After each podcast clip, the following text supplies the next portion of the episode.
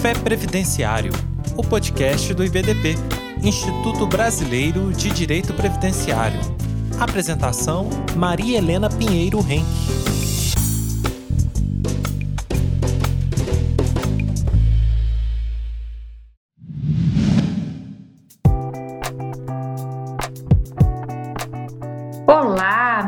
Amiga previdenciarista, meu amigo previdenciarista.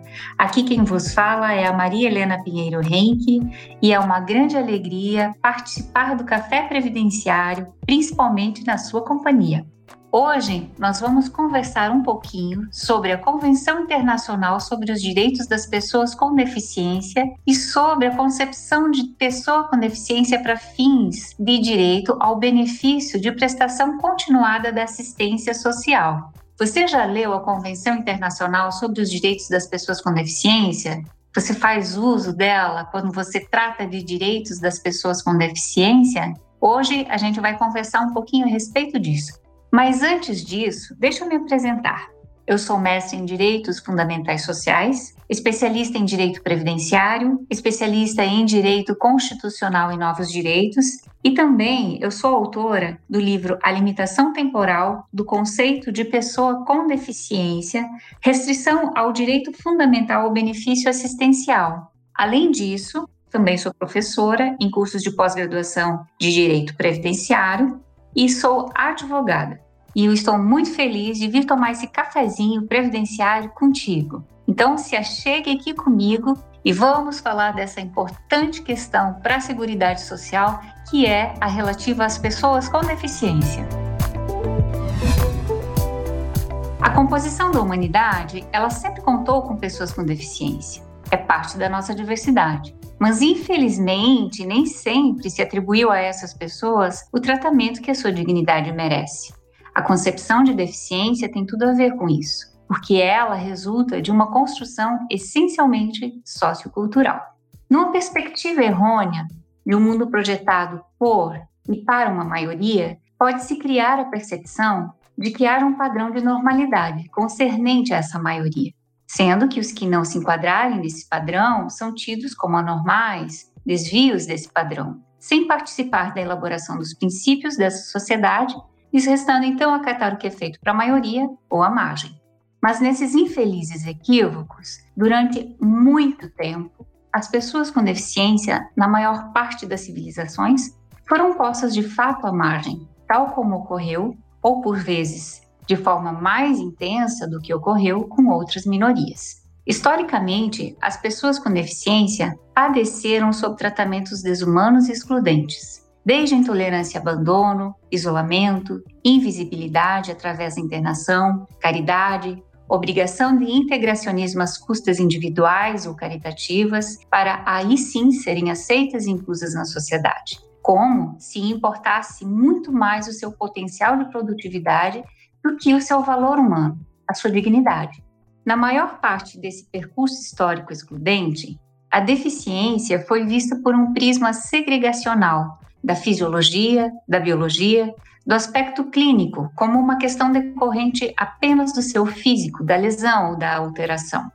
Uma situação que traz desvantagem à pessoa, mas uma questão pessoal apenas, totalmente desapegada dos fatores sociais. Trata-se do denominado modelo biomédico de conceber a deficiência, que tinha apenas na lesão ou exclusivamente na lesão a sua causa.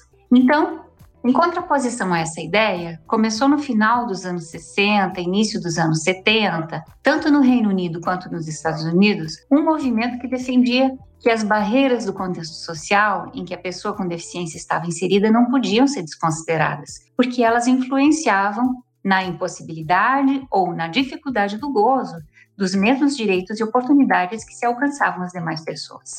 Para eles, a condição pessoal fosse ela biológica, fisiológica, psíquica, mental, não poderia permanecer no centro das discussões como a única causa da deficiência e da exclusão.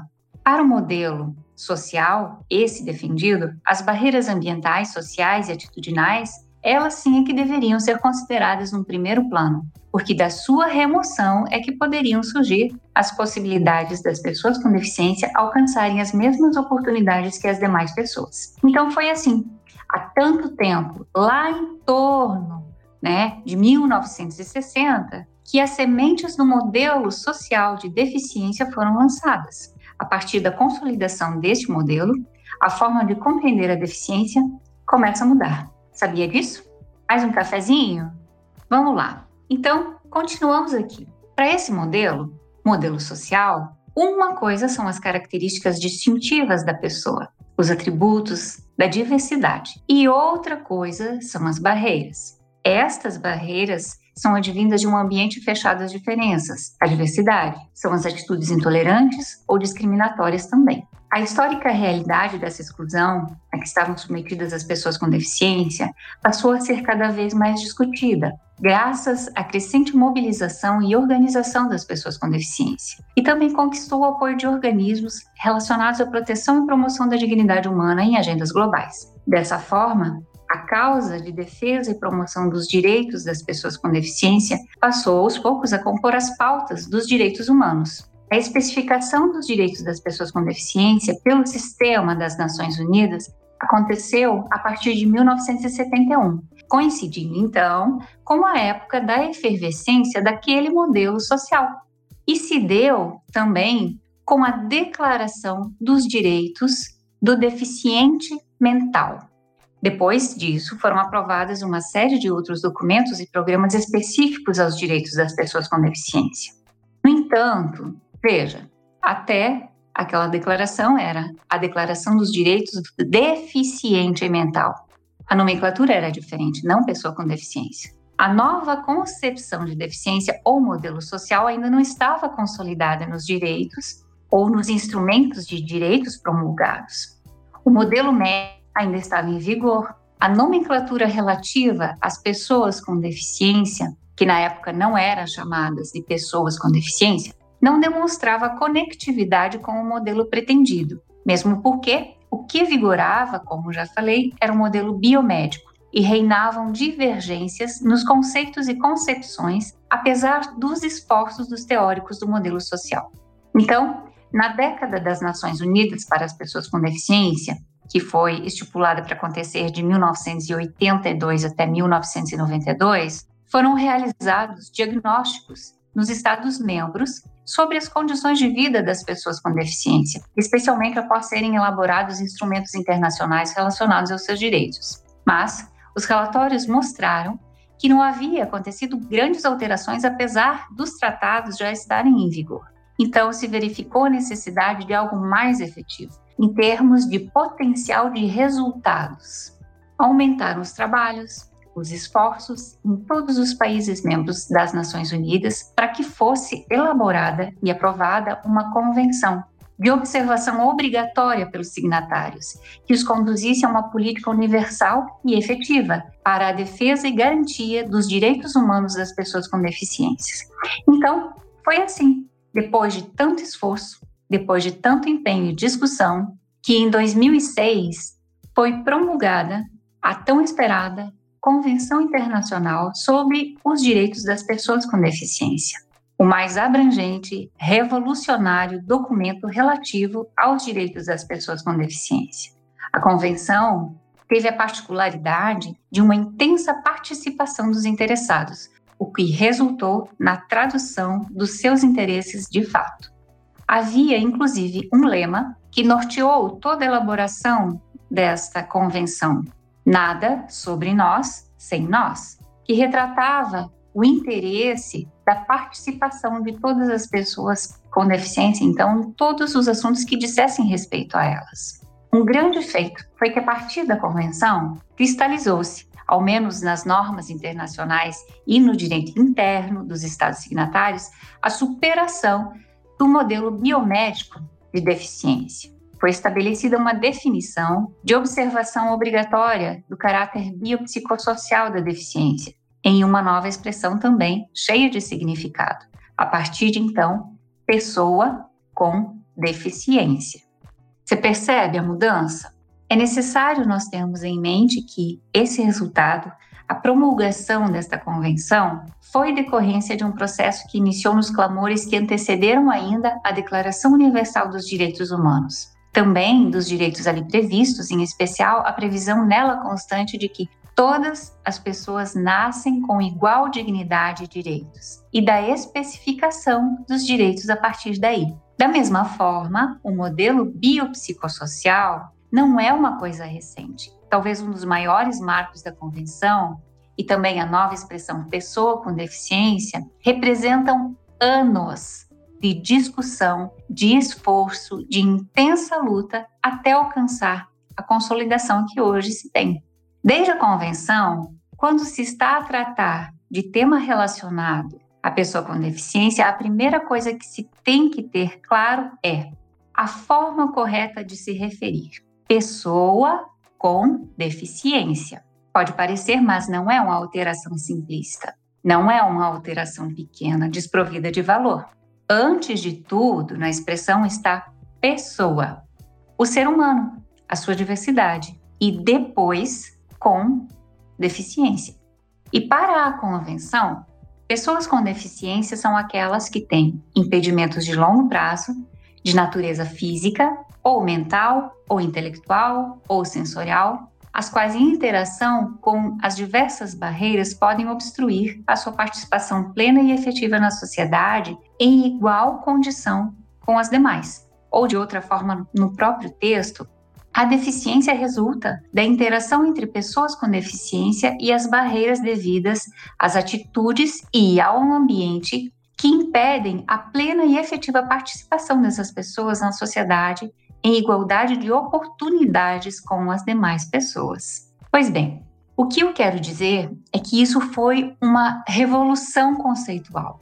E isso derrubou a concepção errônea de que a deficiência estava centrada na lesão ou no resultado da lesão. A convenção é claríssima nesse aspecto. A pessoa tem uma característica, é algo dela, é algo da diversidade humana. Todavia, a interação do contexto social, ambiental, atitudinal, onde ela está, com essas características, pode obstaculizar a participação ou a plena inclusão social. Este resultado é que é a deficiência, entende?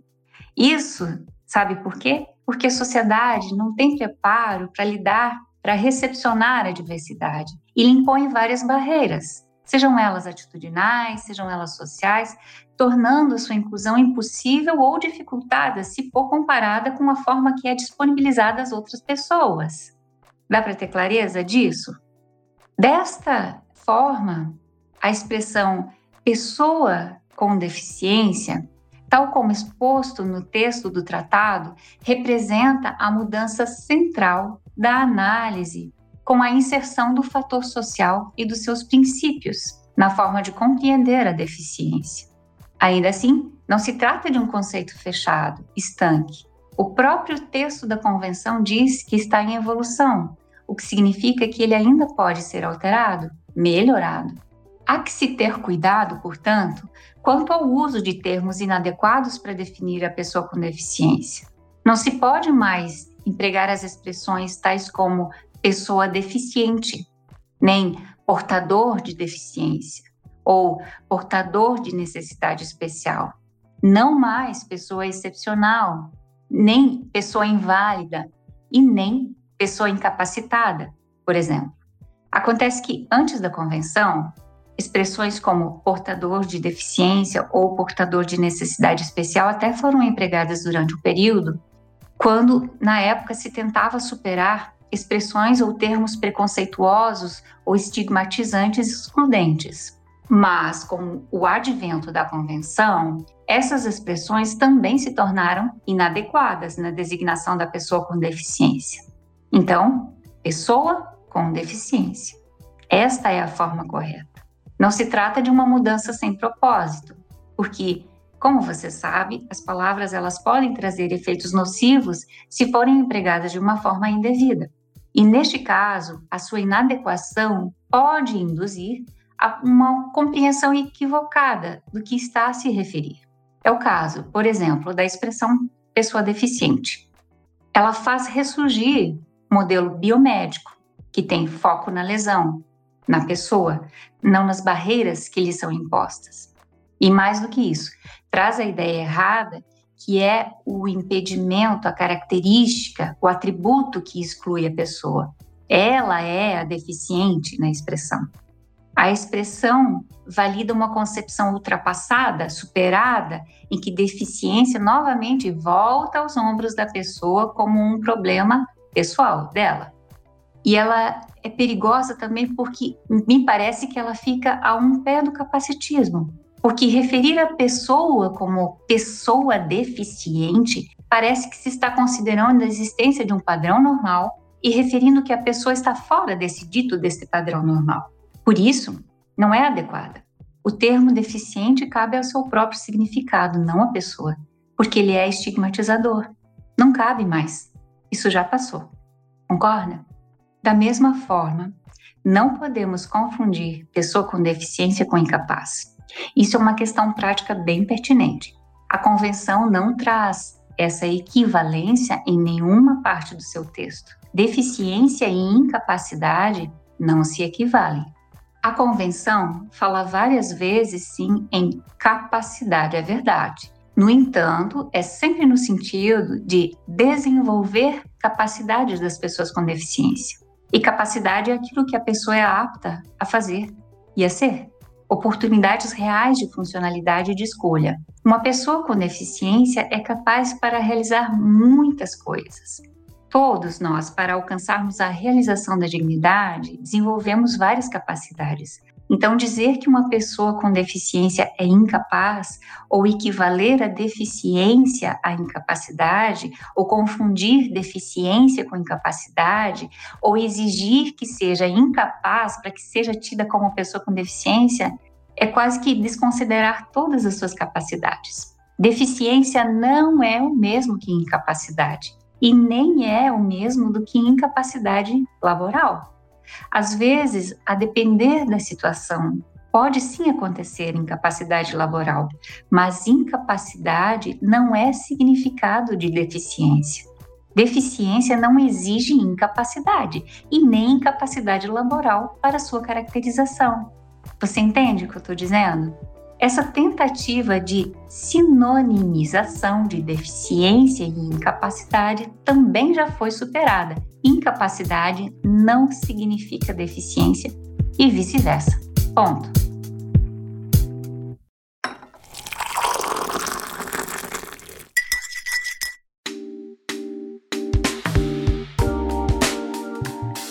Para o Brasil, Convenção Internacional sobre os Direitos das Pessoas com Deficiência tem uma importância muito grande. Trata-se da primeira Convenção Internacional sobre os Direitos Humanos formalmente incorporada ao nosso ordenamento jurídico com status de emenda constitucional. Isto é inquestionável desde 2009. E uma das grandes contribuições da Convenção foi estabelecer ou positivar no ordenamento interno, com obrigação de observação, a nova concepção de deficiência, que deve influenciar todas as políticas, programas relativos a esse público. Obviamente, diante do caráter de observação obrigatória, nenhuma das normas do nosso ordenamento jurídico poderá estar em desacordo com a Convenção. Além disso, diante do status constitucional, e das normas de direitos humanos fundamentais nela previstos, ela conforma todo o restante do ordenamento, a elaboração, a interpretação e a aplicação das leis no que tange às pessoas com deficiência. Relativo ao benefício assistencial de prestação continuada, como ele antecedeu a convenção, as suas normas precisaram também ser adequadas quando do advento da mesma. Então, isso veio acontecer de fato. Nas primeiras tentativas, nas primeiras alterações, ainda assim, foi exigida que a pessoa com deficiência apresentasse incapacidade para a vida independente para o trabalho. Primeiro, numa forma definitiva, e depois de outras correções, foi exigido que a incapacidade fosse por dois anos, ou seja, só em casos de extrema gravidade era tido a pessoa como deficiência para fins de receber o referido benefício. A convenção como eu falei, foi incorporada definitivamente ao ordenamento em 2009 e até 2011 era exigida incapacidade para a vida independente para o trabalho. Só que a convenção não fala isso. Então, somente depois da Lei 12.470 de 2011 que o termo incapacidade foi de fato substituído, retirado e trocado por impedimento, mas ainda perdura a exigência de que seja por dois anos. Veja que o conceito de pessoa deficiência continua inadequado até a Lei 12.470. Até ali, pessoa com deficiência só receberia benefício de prestação continuada se fosse incapaz para e para o trabalho. Então, o conceito foi atualizado. Retirou-se da lei a exigência de incapacidade. Só que veja, ainda hoje, mesmo com todas as previsões do direito internacional, atualização do direito interno, temos que tomar muito cuidado para a sua aplicação e o cumprimento adequado das previsões. Não há liberdade para se criar critérios que não foram previstos no texto da convenção, segundo a interpretação de cada um, e que pode restringir de forma arbitrária direitos que a convenção previu. Uma das questões mais relevantes nesse sentido, em relação à convenção, alteração da, do conceito de pessoa com deficiência e benefício de prestação continuada, é justamente o risco de uma percepção equivocada de deficiência como incapacidade para o trabalho. Ou seja, exigência de incapacidade para o trabalho para que a pessoa com deficiência tenha direito ao benefício de prestação continuada. A convenção estabeleceu que o Estado deve atuar de forma a reduzir a pobreza das pessoas com deficiência e prestar segurança social às pessoas com deficiência economicamente vulneráveis e às suas famílias. Mas ela não exigiu que, nesses casos, a pessoa com deficiência deveria apresentar incapacidade para a vida e para o trabalho. Não há exigência de que a pessoa seja incapaz. Como se não bastasse o risco social, ainda precisasse um plus na gravidade do quadro. Ainda hoje se verifica situações de confusão entre os dois termos, mesmo depois da própria Lei 8.742 ter sido alterada e retirada dela a necessidade de incapacidade para a vida laboral para a vida como requisito de obtenção do benefício. Esses equívocos ou essa confusão dos dois termos, provavelmente isso decorra mesmo depois de tantos anos da Convenção sobre os Direitos das Pessoas com Deficiência, da predominância do conceito ultrapassado ou do desconhecimento do advento e da dimensão do novo conceito e concepção de deficiência pela incorporação da Convenção no nosso ordenamento. Outro provável motivo talvez seja a confusão entre a avaliação de uma incapacidade para fins previdenciários e a avaliação da deficiência para fins do BPC visto que, em muitos casos, é aplicada a mesma metodologia ou concepção na avaliação da capacidade laborativa e na avaliação ou na verificação da deficiência. Por fim, talvez uma outra possível causa dessa confusão de termos é a ideia predominante de que BPC, ou benefício de prestação continuada, é para quem não pode trabalhar. Só que benefício de prestação continuada é para pessoa com deficiência que esteja em risco social relevante, em caso de impossibilidade de se manter ou de ser mantido pela família. Isso pode se dar pelo desemprego da pessoa com deficiência, pela perda da sua qualidade de segurado, pela sua marginalização social, entre outras tantas razões. A pessoa com deficiência, em situação de risco ou de vulnerabilidade social, deverá ser acudida pelo BPC, quando estiver nessa situação. A lei não impõe mais a necessidade de incapacidade para o trabalho para concessão do benefício. Isso estaria em dissonância com a Convenção e com a própria Lei 8.742.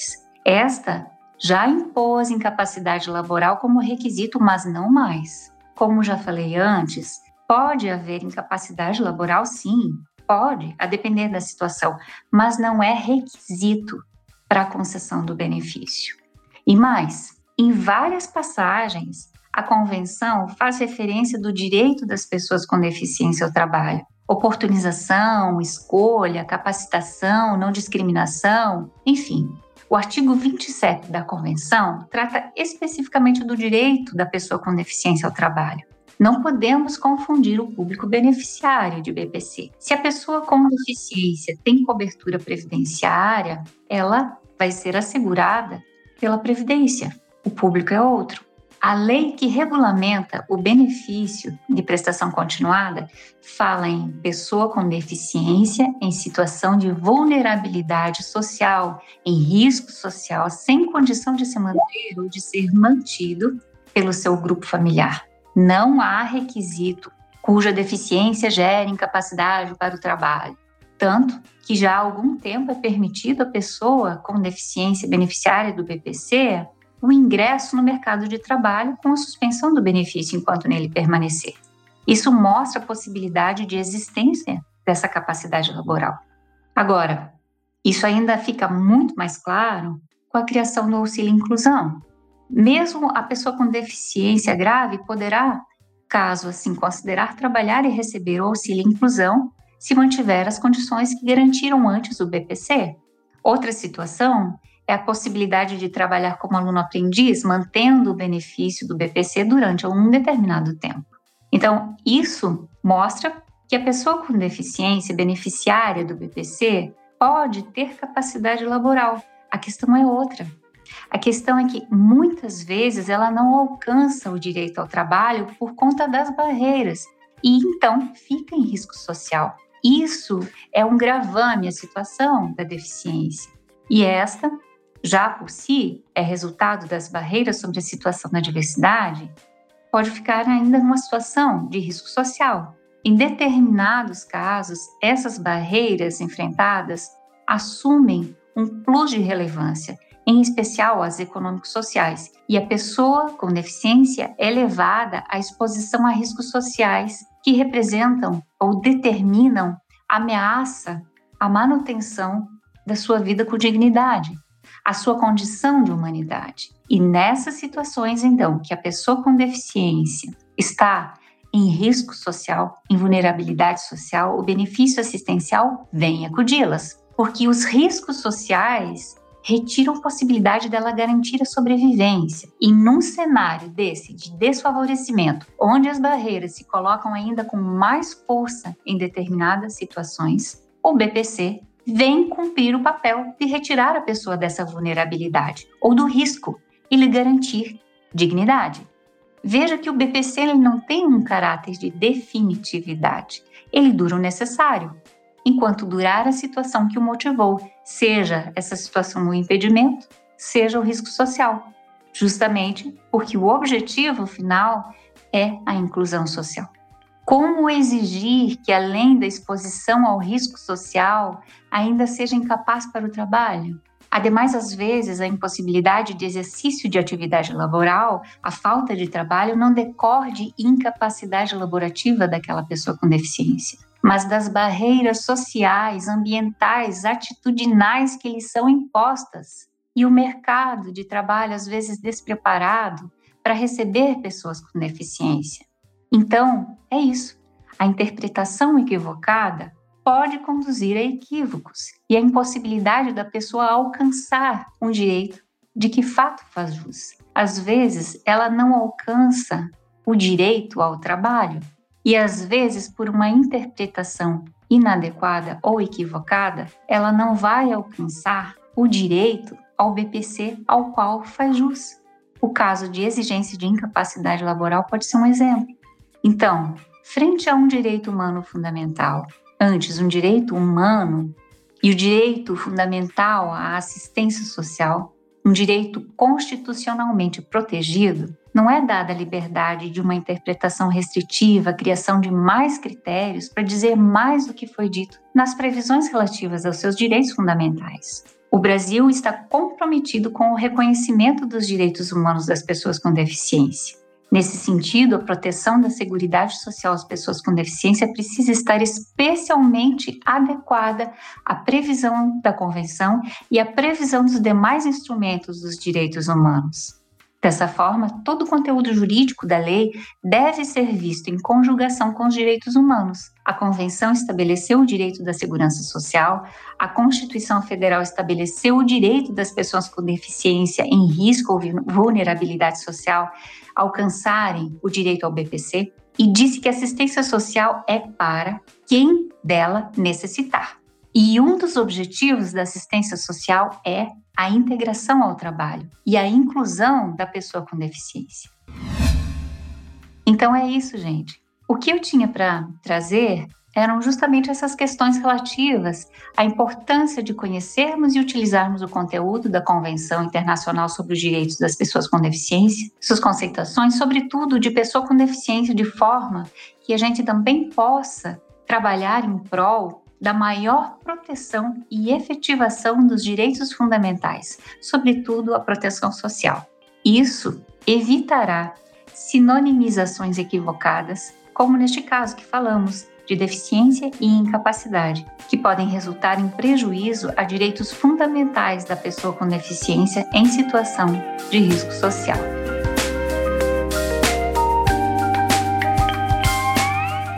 E aí, gostou do café? Gostou da conversa? Nós vamos ficando por aqui. Foi um prazer passar esses minutos com vocês e eu espero que vocês tenham gostado. Um beijo, um abração em cada um e tenham todos um bom dia.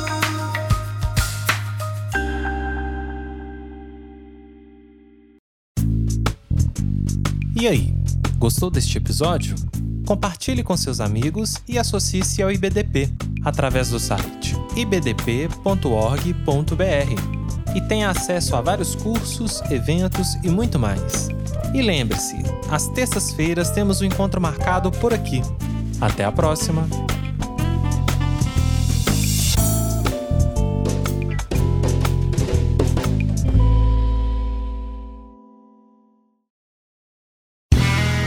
Este podcast foi editado por Play Áudios.